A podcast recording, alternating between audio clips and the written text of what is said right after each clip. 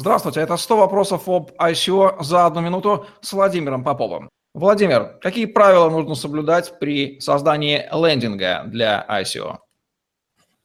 А, я бы выделил три э, базовых принципа.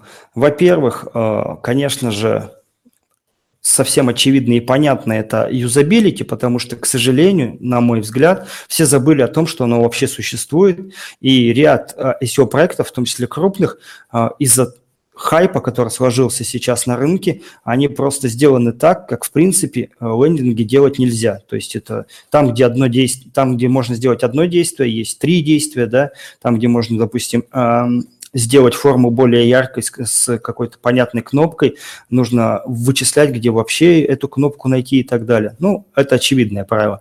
Второй момент, который нужно и непременно использовать, это те разделы, о которых мы говорили в предыдущих видео.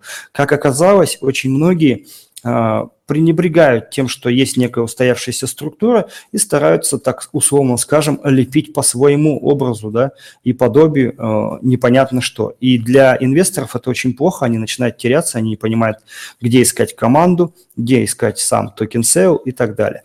И третий принцип, который, на мой взгляд, э, должен содержаться непосредственно на лендинге, в отличие от большинства других э, Лендинг все-таки здесь используется не для того, чтобы вы только собрали там e-mail, а, получили какие-то средства, да, но самое главное, чтобы вы донесли информацию до человека, который хочет познакомиться с вашим а, проектом в любой момент, поэтому всегда нужно использовать э, такие его возможности э, расширяющие, да, то есть условно там, чтобы потом э, в любой момент можно было открыть, например, белую книгу и прочитать там через год, что вы конкретно обещали, потому что ряд проектов, в том числе в России, они эти э, лендинги используют всего лишь разово, то есть для завершения SEO, и потом найти информацию очень сложно.